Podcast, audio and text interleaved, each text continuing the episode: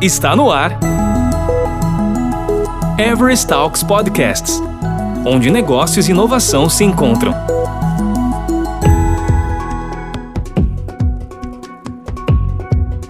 Hoje a gente vai falar sobre os perfis para inteligência artificial, perfis profissionais indicados ou solicitados pelas companhias em Latinoamérica. Eu, Naara, é, diretora de Data Analytics na Everest Chile, vou comentar um pouco da visão local e do que eu conheço também que vem acontecendo em relação ao desenvolvimento profissional desses perfis nos países aí de língua espanhola na América Latina. A Daniela Greco também vai começar a comentar um pouco sobre o tema e é a responsável de Data Analytics, é, diretora em, na Everest Brasil e também vai comentar a visão de como está aí. E eu abro aqui agora, Dani, para você comentar um pouco do porquê que a gente está falando desse estudo hoje perdão, desse tema hoje relacionado ao estudo que a Everest fez junto com o MIT Technology Review. Obrigada, Naara. Olá a todos. Muito contente de falar desse tema tão importante na atualidade, que é a adoção das empresas à inteligência artificial. A Everest, em parceria com o MIT, recentemente fez um estudo aí, realizou uma pesquisa com seis países da América Latina, Brasil é uma delas também, para revisitar realmente a estratégia de adoção dessas organizações para soluções de inteligência artificial, né? Então a gente traz alguns dados aqui que acho que é, é, é interessante de começar, né? Falar um pouquinho sobre eles, principalmente no que se refere a talento especializado. Um dos pontos que eu achei bem relevante de, de mencionar é o quanto as empresas desenvolvem esses talentos internamente, né? Dentro da própria da própria empresa, o quanto que isso que se tem um investimento com relação à formação a disciplinas de IA, né? Então, cerca de 40% das empresas fazem isso internamente, né? Cerca de 26% atraem essas, esses talentos externamente, né? Trazem de, de fora da companhia. Por outro lado, 23% a gente vê a, contra, a contratação de consultorias para apoiar na implantação aí de soluções de inteligência artificial, né? Eu acredito que não tem uma fórmula pronta que se encaixe para todas as empresas. Acho que tem uma dificuldade de adoção no que se refere a aspecto cultural, também como que, que está o parque tecnológico das empresas, que faz bastante diferença nesse sentido, mas esses são os primeiros números que eu acho que é interessante ressaltar dentro do estudo que foi feito. Bom, Dani, eu também complemento aqui com a visão de que não só esses números são representativos de toda a Latinoamérica, mas também em alguns países que o desenvolvimento da inteligência artificial está um, um, pouco menos avançado, como nos países que são referência, né, de acordo com o estudo, o Brasil e a Argentina têm já um bom avanço, e a gente entende que as universidades né, e os centros de formação já vem trazendo dentro do, dos seus programas parte dos conhecimentos que a gente comenta que é para o desenvolvimento desse tipo de perfil profissional, que seria conhecimentos matemáticos, estatísticos, uma visão analítica muito forte, conhecimento de negócio importante né, sobre a temática que vem trabalhando. É, eu entendo que esses dois países são ponteiros né, na, e, e têm uma relevância na, na região para desenvolvimento desse talento, desse tipo de talento, e alguns outros países, é, eu cito México, Chile, onde eu estou, Peru, tem discutido formação desse tipo de profissional vinculado a políticas públicas, né? Tem algumas políticas de inteligência artificial em processo de desenvolvimento em Latinoamérica, onde esse tema de formação profissional estão sendo inseridos e discutidos, e eu entendo que é um, é um aspecto bastante relevante. Em contrapartida, com o tema específico da formação, eu acho que, obviamente, a indústria tem um papel muito importante, as companhias têm um grande papel, como você tinha comentado, e principalmente as companhias que têm trabalhado de forma muito mais digitalizada, agora na época do pós-Covid, a gente entende que também tem reforçado esse tipo de formação e contratação desse perfil.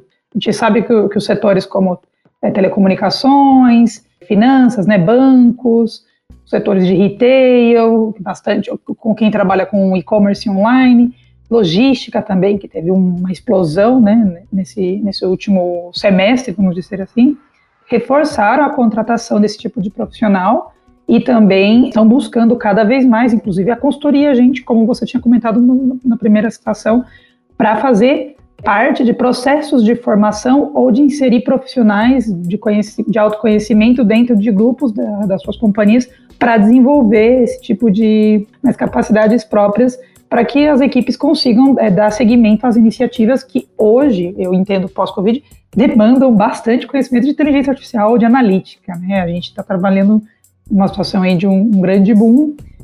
Aqui eu vejo uma visão de regional, mas no Brasil, como a gente está um pouco mais avançado, como que você vê esse, esse desenvolvimento desse tipo de profissional, já que vocês estão um pouquinho à frente e acabam se tornando uma base de comparação para os outros países? Não, Nara, o ponto sobre a Covid, o pós-Covid, acho que é super importante que você comentou. Os setores, na verdade, vários setores foram impactados. Com, no início da pandemia, se identificou uma queda de investimentos de tecnologia de forma geral, mas na questão de inteligência artificial, já tem estudos que comprovam que vai ter um investimento muito grande nos próximos anos, né? Deve crescer exponencialmente de 12% aí no, no, próximo ano e nos outros mais ainda. Então é muito fácil explicar essa, essa recuperação, né? Porque a pandemia também fortaleceu e acelerou uma série de tendências que apontam na direção de transformação digital umas ferramentas de inovação que atuam em conjunto, elas se complementam nesse sentido, né? E, e inteligência artificial é, é, central, é ponto central dessa estratégia, né? Independente dos setores da economia. A gente vê setores da economia, né? Setores, na verdade, de mercado que não se beneficiavam tanto, né, não aproveitavam o uso da inteligência artificial e se vem agora com esse caminho único, né, de ter que voltar para a transformação digital utilizar o ambiente digital para prover os seus negócios, né? Setores de RH, de marketing, que essencialmente não são tecnológicos, que agora estão de fato investindo nesse conhecimento. Também respondendo à sua pergunta da questão de como que a gente está aqui no Brasil, o estudo mesmo apontou que o país, né, o nosso país, ele está dois ou três anos mais avançados que o restante do, do, dos países da região. Eu acredito muito que a gente pode fazer uma conexão disso com a adoção e a forma que os projetos dentro das empresas são tocados, né, são iniciados, que é diferente de projetos tradicionais de dados. Eles têm um viés muito mais da questão de inovação, de poder ser baseado em tentativa e erro.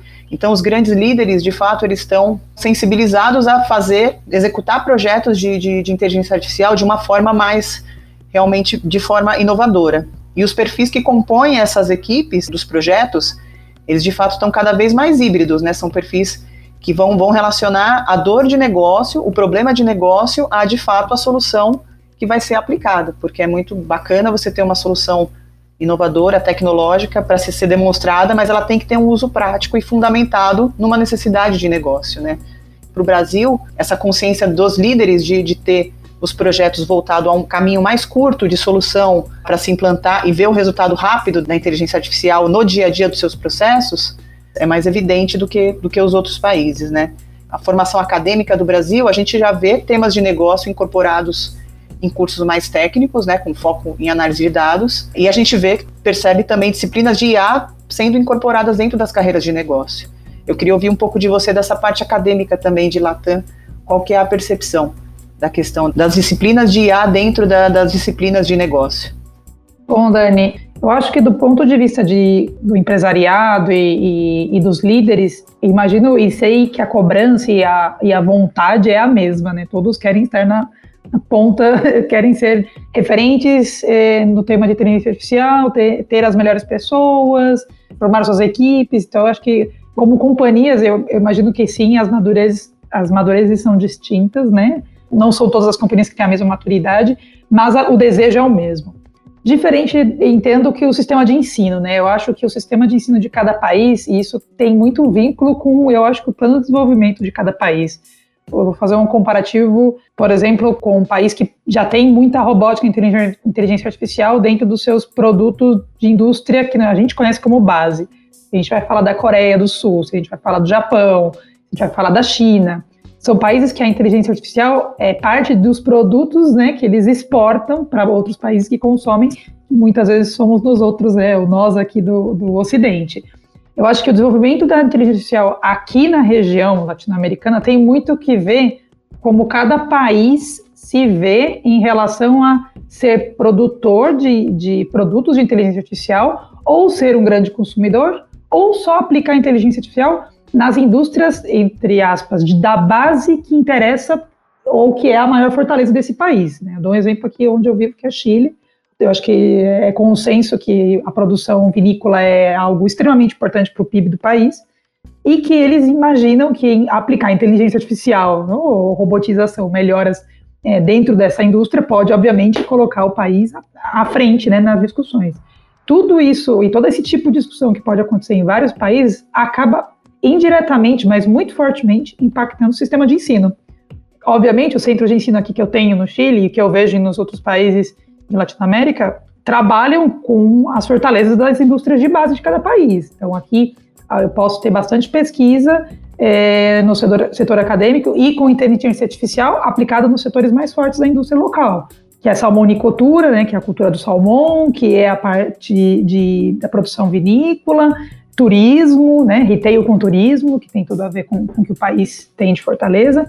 Então, se a gente começa a imaginar como que a gente desenvolve a capacidade da inteligência artificial nesse, nesse âmbito, nesse contexto, é primeiro ver que o país né, tem, tenha um plano de desenvolvimento que entenda ou que tenha bem definido, obviamente, onde ele quer aplicar essa, essa, esse conhecimento de inteligência artificial, transpassar essa necessidade para o sistema educacional, que deve, obviamente, formar as pessoas né, no largo do tempo, durante, durante, né, eu acho que não é só uma formação que a gente aplica em, em situação universitária, eu acho que a formação analítica é uma formação que vem da base, então é mudar ou alterar um pouco o sistema de ensino para incorporar esse tipo de conhecimento e, obviamente, garantir que as pessoas tenham capacidade de formar-se para qualquer carreira, também para a inteligência, inteligência artificial, com todos os insumos que sejam necessários. Eu acho que é por isso que aqui, na, nesses países de, de língua espanhola, eu acabo sentindo que a gente está um pouquinho atrás em temas de pesquisa. Eu acho que as universidades locais, aí de vários países, na Argentina tem bastante referência, no Chile também, México, Peru, tem uma produção bacana intelectual relacionada à inteligência artificial, só que tem pouco vínculo com aplicação. E eu acho que é isso que atrasou um pouquinho que a gente evoluísse o profissional de inteligência artificial para dentro do contexto de indústria, do dia a dia, né? Então, esse vínculo da universidade com a empresa e de construir essas necessidades ou vincular essas necessidades para algo que pouco a pouco vai sendo absorvido para o sistema de ensino, não só pelo ensino superior, mas também pelo ensino básico, é o que vai fazer com que o perfil profissional tenha essa formação de inteligência artificial cada vez mais cedo, né? Eu digo que a inteligência artificial não é, não deveria ser um, uma formação especial, como muitas companhias dentro dos seus planos de formação e também muitas universidades pregavam até alguns 5, 10 anos atrás. Então, eu acho que toda a parte da inteligência artificial é uma evolução de várias aplicações de negócio que independe da, do setor, da área que a gente está tá comentando. Então, eu acho que isso depende muito de que, obviamente, esses líderes que você comentou tem muito vínculo, né, do líder com a, a, pessoa que está formada, né? De como o líder vê o futuro das suas companhias com as aplicações e como isso se torna uma demanda é, institucional para o país, né, onde a gente tem que construir um plano educacional, político e tal, que permita o desenvolvimento de inteligência artificial e assim dos profissionais. Então, eu acho que a gente, como profissional da, da, área, percebe que ainda não existem muitos mecanismos, pelo menos aqui né, nessa região que eu estou, muitos mecanismos que estimulam fortemente a produção intelectual baseada na inteligência artificial. É, é tratado como um outro tema a mais, sendo que deveria ser um tema com um pouco mais de investimento, um pouco mais de premiação, becas, né, bolsas, para ajudar que realmente isso seja um, um incremento de produtividade e conhecimento para todo o país, né? não só, obviamente, para um tema específico. Se você quer comentar também, eu, eu, isso eu acho que tem muito a ver com o enraizamento e desenvolvimento humano sobre a tolerância às aplicações de inteligência artificial, onde a gente gera aí bastante discussão, que eu abro para você comentar, que a gente já tinha falado bastante desse tema. Esse tema ele é, ele é dos mais é dos mais polêmicos e dos mais interessantes né, na área para a gente falar entre a interação humana e da máquina, olhando para todo esse universo de inteligência artificial. De fato, como você comentou, existe uma responsabilidade das empresas e do, do, dos próprios líderes, né, dos países, do governo, dos formadores de opinião, de pousar a ideia de adoção da inteligência artificial e a base acadêmica é fundamental para isso, para as pessoas virem formadas, né, virem desde muito cedo, entendendo o, o, papel das soluções de inteligência artificial dentro do dia a dia delas, né. A gente com isso aumenta a capacidade humana de tornar as pessoas mais produtivas e eficientes nos processos, né. E de fato a inteligência artificial ela pode fazer os trabalhos mais repetitivos, mais chatos, vamos assim dizer, para que os profissionais façam os trabalhos mais criativos. Então tira de fato as pessoas de uma zona de conforto. Hoje, pode-se dizer ainda que existe muito medo, as pessoas têm muito medo da inteligência artificial sobrepor o trabalho dela. No, no próprio estudo também comenta isso, é, apesar de existir esse medo, 60% das pessoas acham que das soluções de IA implantadas nas empresas, nenhuma vaga de, de emprego foi substituída por máquinas. É importante esse gancho porque os líderes eles têm que enxergar os elementos de, de, de IA de maneira colaborativa dentro dos processos de negócio e também fazer com que as, as áreas elas sejam de fato colaborativas. Não enxergar a área de inteligência artificial separada ali de, de todo o contexto né, da, da, das áreas, das outras áreas, tanto de tecnologia quanto das, das próprias áreas de negócio. Né? Tem que ser alguma coisa realmente colaborativa para que as pessoas se vejam parte desse processo de transformação com a inteligência artificial e aumentando ainda mais a capacidade analítica delas, né, de, de, de estarem nesse processo. Bom, Dani, eu acho que todos os pontos comentados são, são bem relevantes e é isso que você tinha levantado no final e eu acho que faz muito sentido. A gente tem que trabalhar em conjunto, eu acho que a sociedade, companhias, né, as pessoas que querem buscar essa, esse tipo de informação para estar preparado não só para os aspectos de formação, que são importantes, né, o desenvolvimento do perfil, mas sim para os aspectos éticos né, e das aplicações que eu acho que são bastante importantes. A gente já participou, já esteve em muitas mesas de discussões sobre o tema e eu acho que vai continuar cada vez mais forte nesses congressos, conferências e tudo que está relacionado com data analítica, principalmente porque nem todo mundo sabe ainda como a gente vai trabalhar esses aspectos que tem a ver, obviamente, com a interação ou com um impacto em todos, né, em todos os participantes da, da, desse ciclo daqui para frente. O tema só vai conseguir ser definido pouco a pouco se a gente entra nesse tipo de discussão e começa, obviamente, a colocar e pesar o que seria, quais são os benefícios, obviamente, das aplicações versus a, se a gente tem capacidade cognitiva real para lidar com essa evolução e aprender pouco a pouco a desenvolver. Todo mundo espera, ah, vamos para um painel falar sobre perfil de inteligência artificial e falar que tem que ser estatístico e data science e tal. A questão não é essa, porque a fórmula para formação a gente encontra em vários lugares. É, é, fácil a gente descobrir qual que é o tipo de formação estatística que eu preciso, ou se eu tenho que aprender algum tipo de modelagem diferente, ou uma ferramenta de desenvolvimento, coding.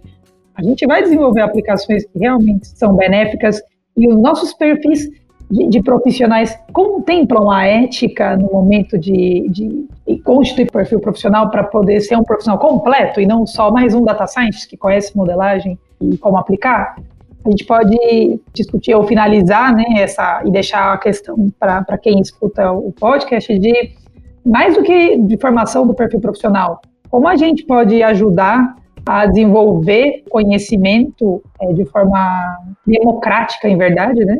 Para todos que querem, primeiro, se desenvolver na carreira, como perfil, e todos que, que vão consumir os produtos de inteligência artificial, né? Os usuários e cidadãos. Eu acho que é o que é importante o perfil profissional tem muito vínculo com que cidadão que a gente está formando para aplicar no futuro inteligência artificial e que a gente vai estar aí assistindo, espero que seja bem feito, né, e com bastante e com bastante ética, é o que eu espero. É isso, pessoal. Quero agradecer a todo mundo que pôde ouvir o nosso podcast sobre esse tema que a gente considera tão importante no nosso universo analítico, que é a inteligência artificial. Vamos ter mais publicações aí no futuro breve sobre o tema e esperamos que vocês possam nos ouvir de novo. Muito obrigada. Você ouviu Everest Talks Podcasts, onde negócios e inovação se encontram. Toda semana tem novidades por aqui. Até lá!